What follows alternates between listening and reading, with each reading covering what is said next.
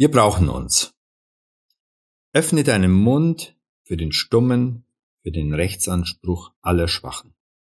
Sprüche Kapitel 31 Vers 8. Sei stark für die Schwachen. Wir sind aufeinander angewiesen, aufeinander als Team, aber auch im Geschäftsleben. Wir brauchen uns, weil wir nicht alles selber tun können und weder die Mittel noch die Kompetenz haben. Es ist uns oft nicht bewusst, wie sehr wir, insbesondere bei komplexen Prozessen, aufeinander angewiesen sind. Klar hat ein Single-Leben seine Vorteile, aber wie viele haben es später in ihrer Einsamkeit bereut. Keine festen Beziehungen aufgebaut zu haben.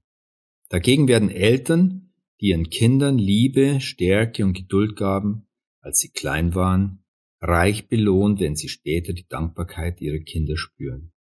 Dieses Prinzip von Geben und Nehmen ist die Basis aller Beziehungen. Wo wir stark sind, sollen wir geben, wo wir schwach sind, dürfen wir nehmen. Aber jeder hat etwas zum Geben und jeder ist irgendwo bedürftig.